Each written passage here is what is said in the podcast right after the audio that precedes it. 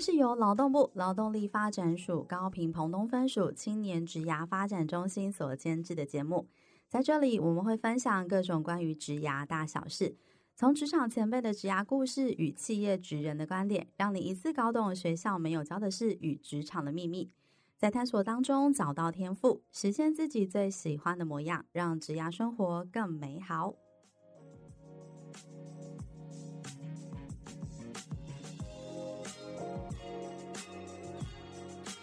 Hello，欢迎大家来到幼思沙龙，我是黛西。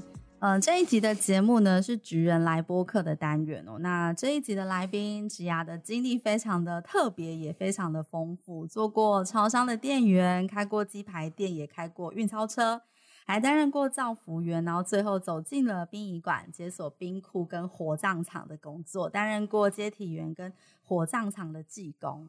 开启了他冰与火的人生，然后最近又有一个新的身份，是做宠物中途的，可以称呼为爱爸爸。有些人会称呼爱妈，我就称呼他为 爱爸。先来介绍我们今天的特别来宾出场，欢迎大师兄。Hello，大家好，我是大师兄。如果是比较年纪比较稍微资深的听呃听众朋友，可能认识大师兄应该是在 PTT 上面的那个呃 Marvel 版。你当时记载了一系列就是接体员的系列文章。哦，那如果有些听众朋友是这一两年透过粉砖啊，或者是后面所出版的书籍去认识到大师兄这一号人物。那当然，大家早期对于殡葬产业好像就是一个禁忌。如果小孩想要问很多的时候，大人都会说“啊，你卖萌贼啦”这样。就是，所以我自己本身也是透过大师兄的文字所记录下的故事，才对殡葬产业有比较多的一些认识。所以在今天节目一开始之前，我很好奇的想要问一下大师兄，你自己当初啊，为什么会想要用文字记录下这一些？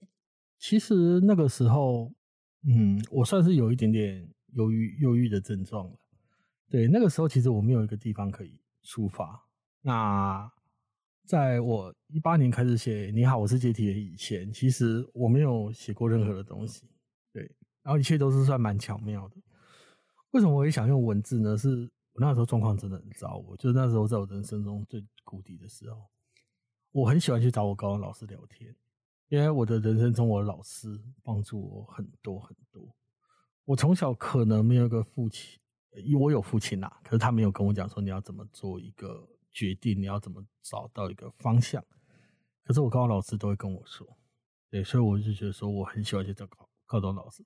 再加上那个时候其实很穷啊，就是说中午会去找他蹭个饭啊，干嘛这样？对，所以我就会去找他分享一下我最近的事情。他可能看得出来我最近比较忧郁，他就跟我讲说。你有没有想过把你发生的事情写下来？因为对于他来说，他觉得写作是可以疗愈自己的身心灵。就是你把一种，你把一个东西从心里拿出来，然后整理过后，然后用文字记录下来，其实是一个很疗愈的事情。重点是他是一个数学老师。如果他如果他当年跟我讲说算数学可以 就疗愈身心灵的话，我今天可能就不会写作。所以我真的很感谢他，因为他讲的没错。可是他那个时候还有讲另外一句话，就是说，你一个东西你现在写，跟你十年后、五年后、三年后再把同个东西拿出来再写，其实会有不一样的感受。那个时候我没有办法了解，可是我现在出书一阵子，我真的在写同一件事情的时候，会有不同的感受。这可能是一个成长或者新的体悟这样子。所以因为这样子，才开始用文字开启了就是记录工作这一件事情。嗯，嗯，也透过你这样子的记录，就是先后出版了哦，今年是第四本书，对不对？对对对。哦，谢，就蛮喜欢你的书。其 实每次看你的贴文哦，就是后面都会留一个伏笔，然后有时候看到 那下最后一段，我都不知道到底要笑啊，前面就是很感动，然后到最后那个 ending 就哎，好像又走歪了。对，其实这算是我写出一个。我很喜欢用的一个方式，就像是我以前像照顾爸爸，我我很喜欢讲长照这件事，因为长照是一件很痛苦的事，它可以让你，你应该不能说一辈子，那段时间都没有笑容。可是我妈就是一个开心果，嗯，她一定会逗我们笑，就有可能是常常会看着电视说，你看人家电视那么辛苦都不会觉得怎么样，她还有办法在。大家面前说出他怎么克服他怎么成功的经验，那我们家就只是一个爸爸中风而已，我们有那么惨吗？所以他最后我们都会笑，这就是我喜欢用文字来表现出的一种情感。你再怎么辛苦，也别忘了笑，这样才有办法活下去。所以我就觉得说，我看待人生中每一件事情，我都不会用非常非常认真的态度告诉别人说你大概要怎样。我会到最后弄个很比较无厘头的笑话，让人家觉得说，其实也没什么大事，笑一下就没事了。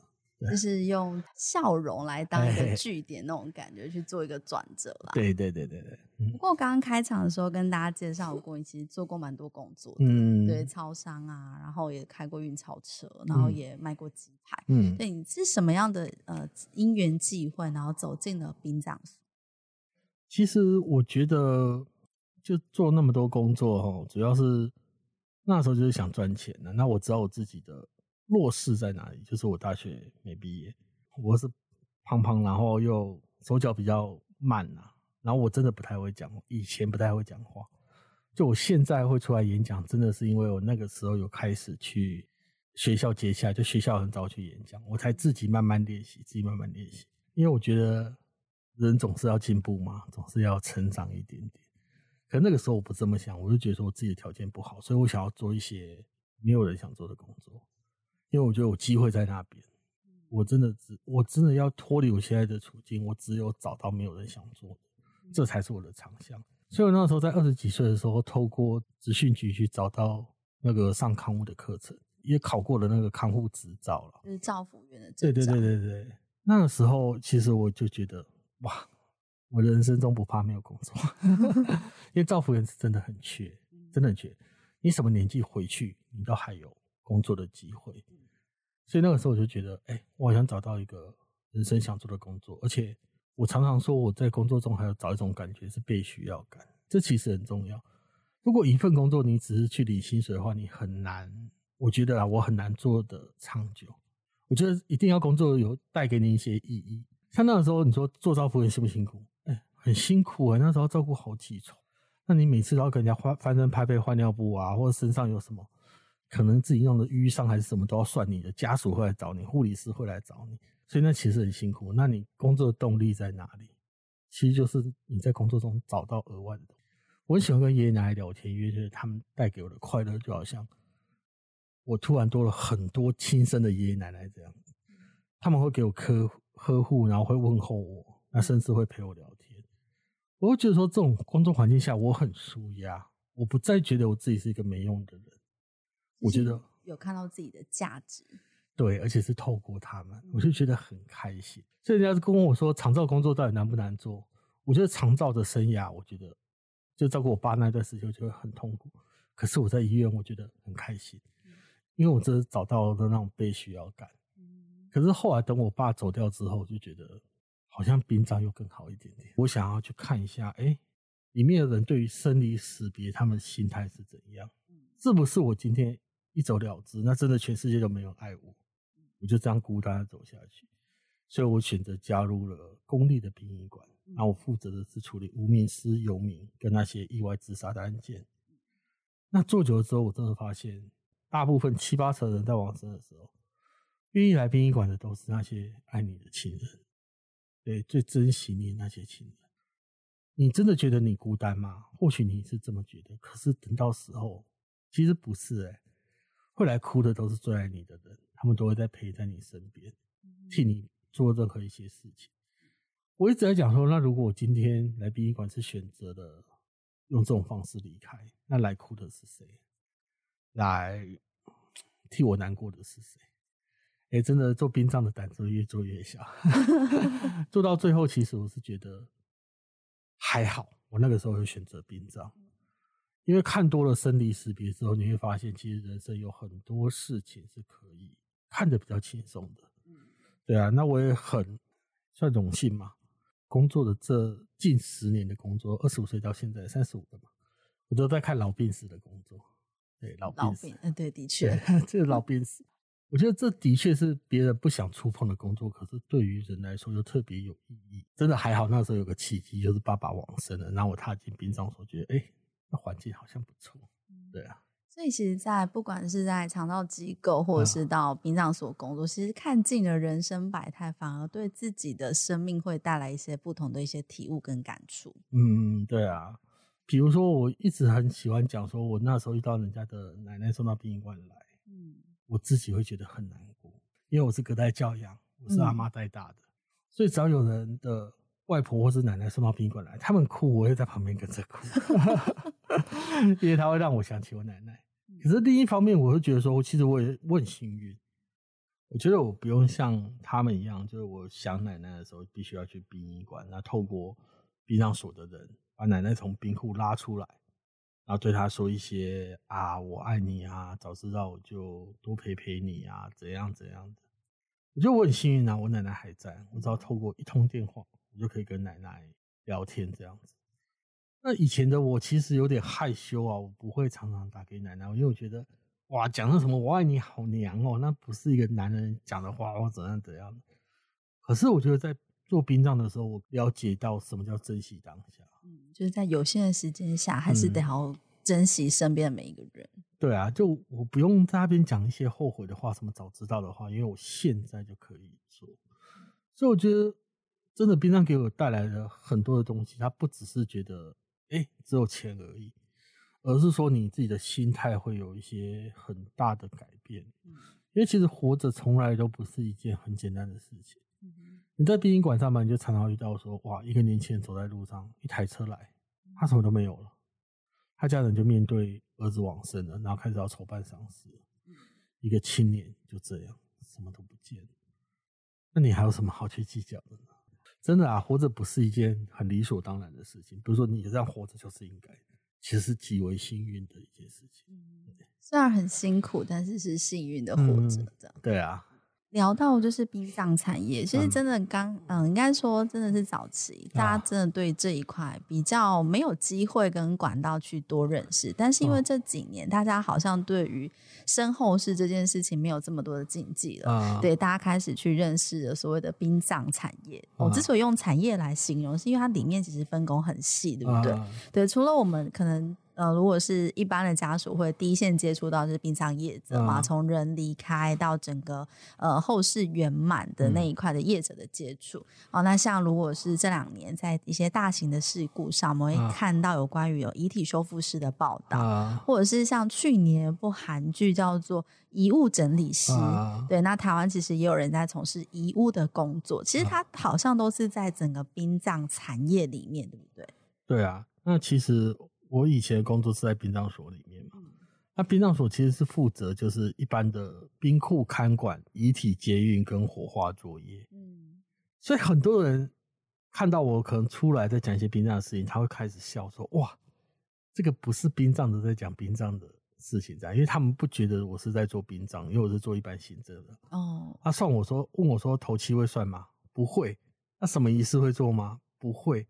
那什应该要怎么做几个期，应该要怎样怎样，我都不会。他说，那你在做什么？我说我在殡葬管理所工作，我做的是殡葬的业务。对，那所以他会对我们这行，其实他们也很好奇，因为你不要看一些殡葬做了二三十年，他连火葬场怎么烧的，他不太清楚。那就如同我们不懂他的一样，我才知道后来殡葬分得那么细，殡葬所有殡葬所的生活。那我现在除了当爱心爸爸之外，我还有去外面做那个私人的葬仪社。哦，进私人的葬仪社，我在做所谓的殡葬人力。那殡葬人力在做什么呢？我们要负责，就可能参加告别式的时候，进来会帮你贴胸花啊，会帮你披毛巾啊，然后就会在那边帮人家递茶水啊，然后请告别式的人在唱感恩的心啊，每天都听到感恩的心。对啊，然后听完之后就开始哎。欸要送客啊，然后要送客要发礼，就有时候会发毛巾，毛巾对，然后推着棺木去火葬场，对。那做完之后要开始洗明天要火化的遗体，对，我们要去洗遗体。那洗完遗体之后，可能哎电话来了，说哪边要接体，我要跑去接体。我们做的都是任何殡葬所谓的最底层的事情，就老板进来说，现在抬棺要两个，谁有空？然后两个举手，然后两个就去。对，现在接体谁有空就举手，他就去这样子。嗯，就是人力公司，人力派遣，派遣就像像那种桥下然后临时工这样。嗯、只是我们是有一个公司在，有一个公司。对，就什么都做。那别人好像以为进殡葬业就光鲜亮丽啊，礼仪师啊，没有那么多礼仪师啊。礼仪师需要考证照，对，要考证照的，好像需要一个就是礼仪师，好像是乙级的证照。对对对对对。哦，对，所以我那个时候去外面，只要有人自称礼仪师，我就觉得问他说：“哎，你有证照吗？”有些人会没有。对，礼仪师要通过，就是劳动部其实每年都会有一些那个技术式的证照，那其实礼仪式证照也是其中一个。对啊，像我今年七月进来嘛，我我年底也要开始考丙检啊。哦，对，要先 通过丙检，然后最。高的那是乙级，对对对对对，其实这都是现在殡葬产业所需要的一些，我觉得资格啦，我觉得这很好，嗯、你至少就是专业的认证。嘿嘿，因为现在已经没有办丧事的时候，每一次都是那些老业者跳出来说啊，勾渣郎安怎走啊，金马头安怎走，安内安内。其实现在已经很多人就觉得说，那你给我一个明确的东西，来告诉我该怎么做，或你会的是哪些？嗯，我觉得这也是蛮有道理的，把它变成一个比较。透明化，因为现在已经，以前人家说什么殡葬都是什么黑道或怎么样或怎么样，其实那就是一个蛮不透明的产业，就是你没有办法知道那个全貌，而且说你明明遇到丧事了，你要开始办的时候，你其实也不太知道那个流程我干嘛，或你在哀伤，或你在难过，或你在害怕，所以我觉得我自己很喜欢透过文字让大家更了解这个产业，没那么可怕，就像一般的工作差不多，差不多，只是我们服务的是往生者。对，那这就是一般在葬仪社的工作。那礼仪师大有礼仪师的工作，就是悲伤辅导跟跟家属去规划丧事。其实我觉得叫礼仪师倒不如说是丧礼规划师，因为他是筹办这个丧礼活动。对，像你的告别式要怎么用啊？你的登行李牌要放什么啊？那鲜花要用什么方式的？其实都是在一个策划、一个筹办这样子，这才是礼仪师要做的工作。那你刚刚讲的遗体修复师，其实现在。怎么讲？遗体修复的市场已经没有没有到那么大了，所以因为修复其实算是一个很难的工作，非常难的工作。那修复动辄都需要大概一天的时间啊。那有一些家属，因为现在可能是商业社会吧，办丧事的时间已经越来越短。对，大家应该基本上都七天。对啊，哎、欸，现在十四天比较多，对，他们做两个七会比较多这样子，哦、因为做一个七天家会觉得太短，所以大概都是抓十四天的。治伤期间，花费上面就没有那么昂贵了。对，所以修复有蛮多人会愿意，然后去选择不做的，就是需求没那么高了。那反而是遗物清洁现在很夯，对，现在很夯，因为往生的时候地上就是一个人印。就如果他今天是自然往生在家里的，他不算凶宅，可是你至少清理房子吧。嗯，那你找那些清洁公司来，有一些遗物他们是不清不清的，因为他们是专门负责清理正常的清洁的。对对对对。那你找那种专业的那种衣物清洁的，其实太贵，所以我们自己殡葬的会做一些简单的清洁，嗯，就是会把那些遗体的部分先清掉啊。可是我觉得专业的清洁其实它有它的市场在，因为现在大家都很爱护自己的房子嘛，嗯，对啊，那些就真的是很专业，他们会用特殊的药剂把它味道全部都弄掉，因为一间遗物里面最怕的就是它有残留一些味道，对，所以我觉得遗物清洁其实是一个还蛮不错的工作。那现在还有流行叫宠物葬礼，现在有点黄金交叉，就是大概在去年还是前年的时候，养六岁以下的小朋友已经对养宠物的少，我是觉得丧礼这种东西，就是它跟悲伤辅导是画上一点等号的，所以我就觉得其实那也是一个辅导一些事主失去宠物的一些心情的工作，这个是大家可以去参考的。就是殡葬的服务，然后服务的对象是宠物。其实你在殡葬所就是做过像接体员工作，然后后来到火葬场，嗯、在这两个不同的工作属性当中，嗯、有没有哪一些事情是让你很难忘的？很难忘的。对，如果各讲一件事呢？其实我觉得每一个都蛮难忘的啊。可是我我们殡葬所工作比较特别，因为我们会去接一些比较没有人要处理的案子嘛。嗯。那我就第一次看到有人能死在公园里面。这是一个很震撼的事情，非常震撼的事情。我没有想过现在的呃社会还有人会能死在公园里。那时候去监狱遗体的时候，就是一个人，他穿了很多件衣服，他不是穿一件薄薄的衣服，他穿四五件衣服，然后往生在那边。我看到他的时候，我就觉得说，哇，他穿四五件衣服，他怎么会能死啊？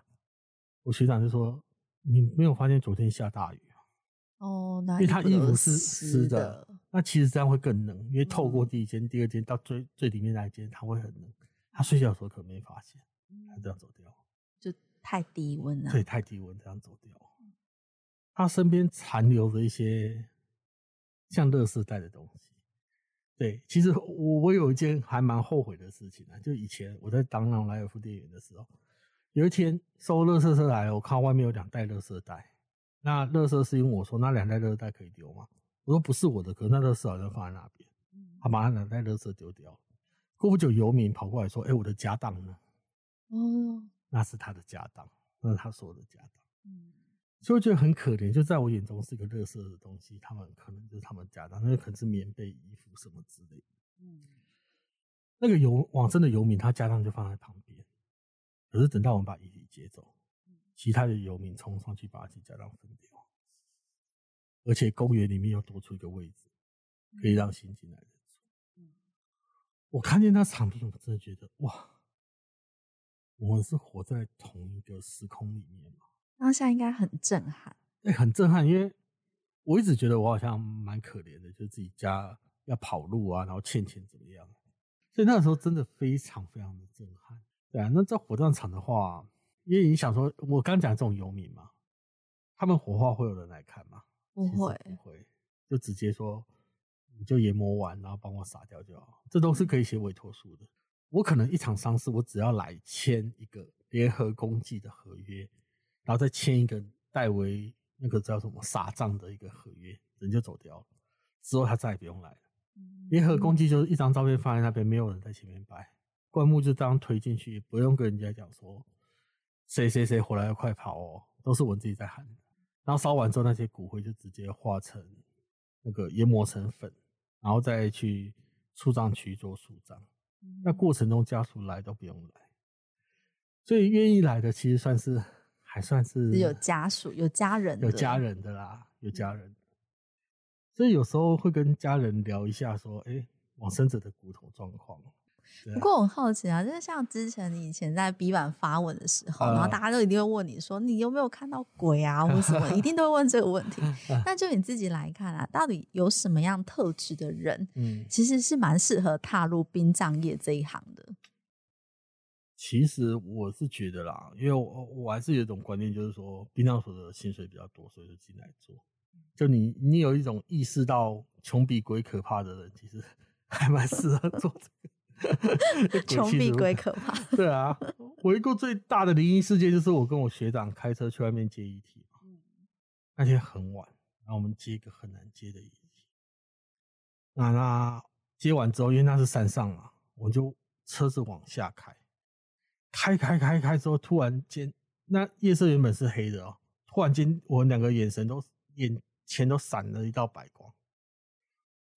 哦，闪完之后，那学长就直接冷汗直流，说：“哎，出大事了，真的出事了。”我那时候就很害怕，我就问学长说：“到底出什么事啊？”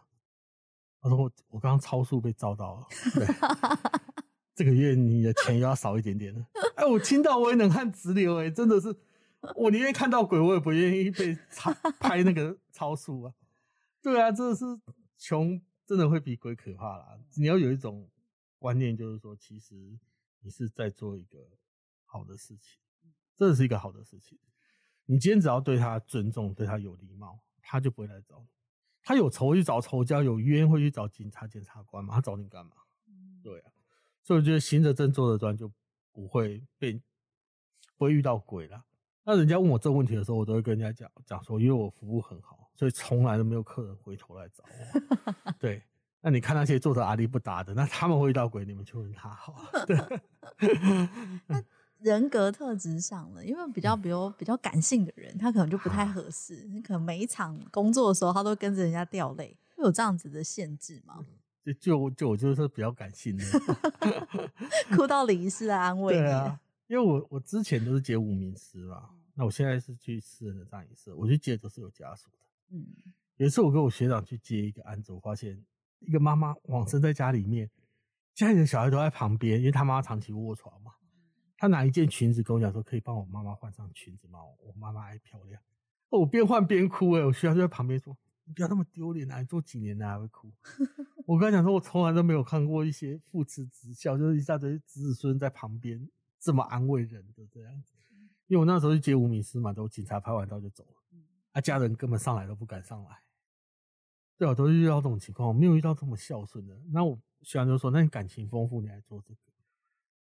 我说：“这可能是我在修自己的一种方式吧，在磨练自己的一种方式，也是自己修复的那个过程。”对啊，因为我觉得像我这种遇到家人往生，一定会很哭得很惨。嗯，我倒不如现在就开始练习情绪的一些 控管吧，就好像我在做爱心爸爸一样。啊对啊，就觉得。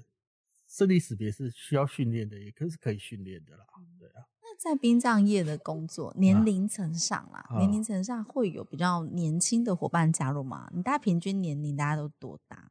其实我觉得蛮小的、欸，有很多年轻的。对啊，像我今年去世人葬仪是我七十六年次哦、喔。嗯。我是说里面最老的哦。我最年轻的妹妹是十九岁。有在高中刚毕业，对对对对，他们就觉得啊，上大学没赚到钱的，倒不如来礼仪社做这样，就先踏入职场了。对啊对啊，那我觉得也没有不好的，因为我遇到很多也是大学的时候就来打工，就在礼仪社打工。嗯，对。该怎么说？我觉得现在蛮多年轻人会选择这行业，因为已经没有人跟他们讲禁忌，没有人跟他讲机会。哎，他们会找一些像我讲的被需要感，就有一个比较有趣的工作去做这样。他们不愿意被绑在办公室里面，或绑在一间店里面这样。那殡葬的工作很好玩，是你根本不知道你今天要做什么工作。对，你也不知道你的客户下一个在哪里。对，那什么时候会发生？有时候可能五六个就同一个时间一起来。嗯，所以应变能力要很好。对啊，那你跟每一组家属去协商、去谈的时候，都是不一样的挑战。嗯，你不能一套公式弄在每个家族身上，有些是行不通的。兄弟的之间有那种兄弟的有兄弟人的做法，那些乡下的就是那个做农的有做农的做法，城市人传统的家族，对啊，对啊，一大堆做法，那你要怎么跟家属沟通，然后了解他们需要的是什么？嗯，其实很重要啊，就这真的是很重要，而且也会有不同信仰。但其实你要能够，就是你的客群都不一样，对啊，对，然后你要想办法去说服你这些客群，反正那些现场的那种应变能力，或者是表达能力要很好。对啊，也有一个一个爸爸往生，哇，四个家人有四种信仰，那每一个都坚持，每一个又不是没钱，都说我要用我的方式办这样。那那最后怎么处理？租一个大礼堂啊，喇嘛的喇嘛的念喇嘛，阿门的念阿门，佛教的念佛教，就给他们自己弄这样，我就在旁边看。我还问我学长说：“学长这样可以吗？”然后家人觉得可以就可以，因为我们很多人以为殡葬业是服务往生者啦，可是我觉得大部分在服务家人。嗯，对，因为的确一场丧礼真的是要给家人一个觉得圆满、没有遗憾的一种感觉吧。嗯，对啊，对我这样这样讲，我就想到我就是爷爷离开的时候，啊、然后其实从他走到，嗯，从他。倒下，然后到离开，大概好像只有十天的时间。啊、然后这段时间真的就是殡葬业一直陪伴着我们，从医院然后回来。嗯、其实我们根本都礼俗都不知道，啊、然后就带我们，比如说下车要撑黑伞啊，啊然后进到我们的宗祠要做些什么仪式，啊、就是整个过程当中好像。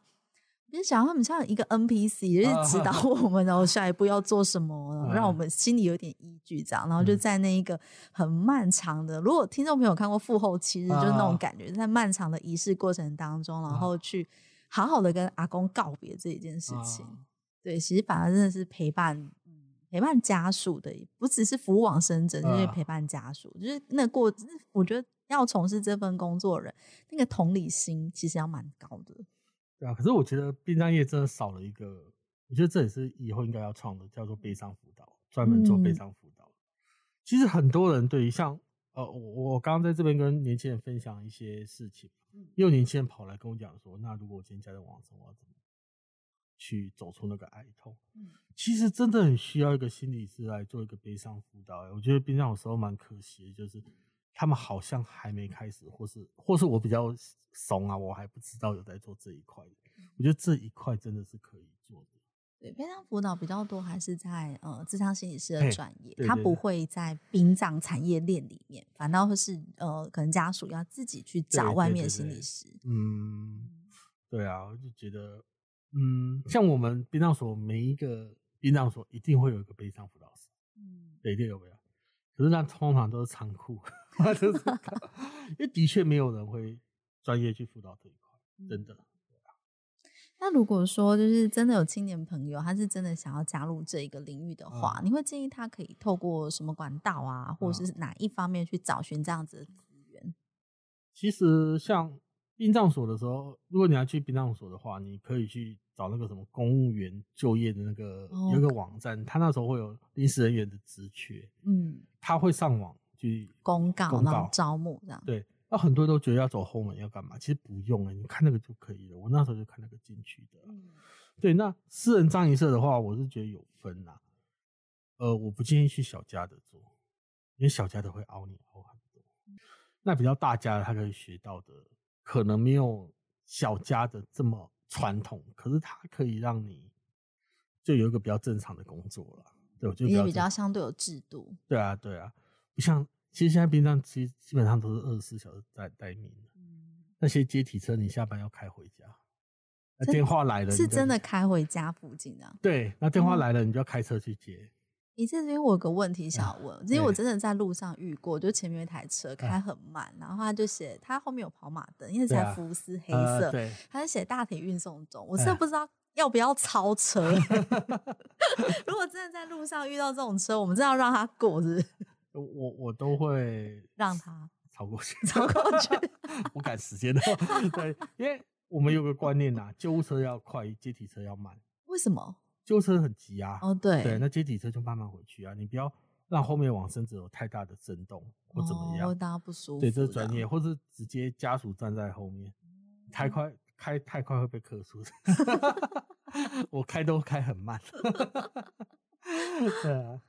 哦，所以就是。需要把接体车开回去，等于二十四小时待命的那种感觉。对啊，我一下就学长也是说啊，吃到饱第一道就是还没夹第一道菜，电话就来了，直接冲去出去餐厅说我要去工作。看电影看到一半，公司没人，又刚好有案件，打电话给你说，欸，要不要回来帮忙？因为你做一件就是你多一个机会去认识家属。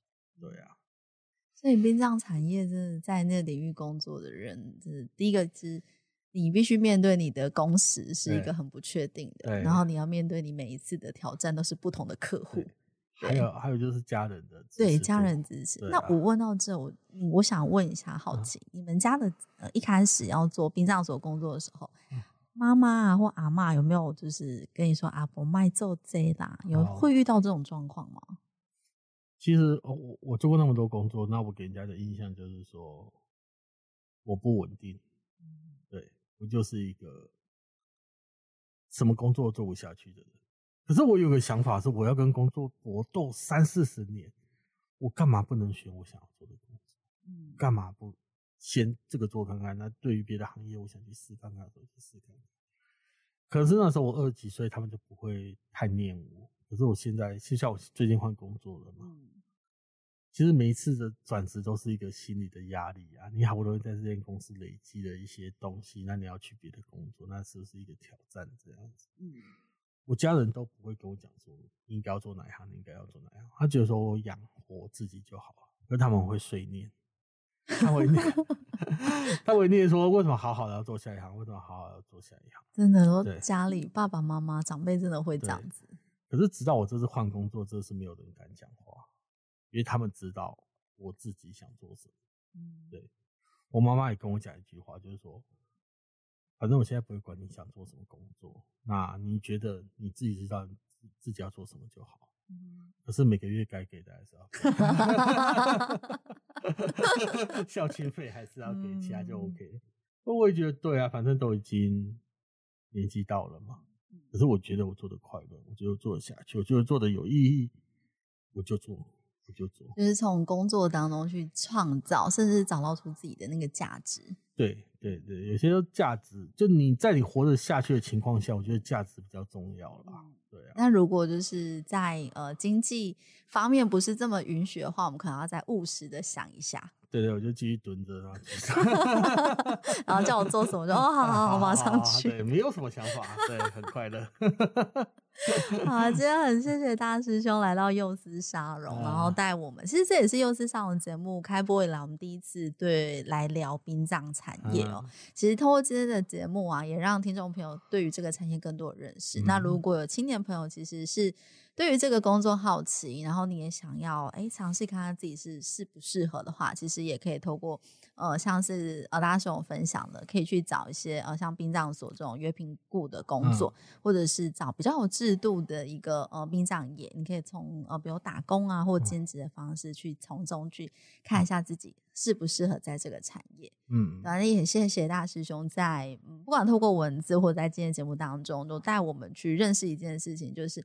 要珍惜自己现有的时间，然后勇敢的去爱身边的人。嗯、那同时间也要找到自己真的想做的事情。嗯，对。然后在那个过程当中，不管是在工作，在人生，都去创造出自己不一样的那个价值。就是要活得很精彩。嗯，对。那那个精彩就是你要很爱你自己。嗯，对。今天很谢谢大师兄来到节目当中，谢谢，谢谢大家。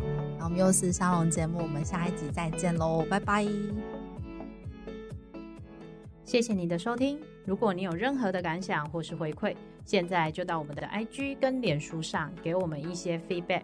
如果你喜欢我们的节目，不要忘记订阅并留下五颗星评价，给我们一些鼓励，并分享给身边更多人知道。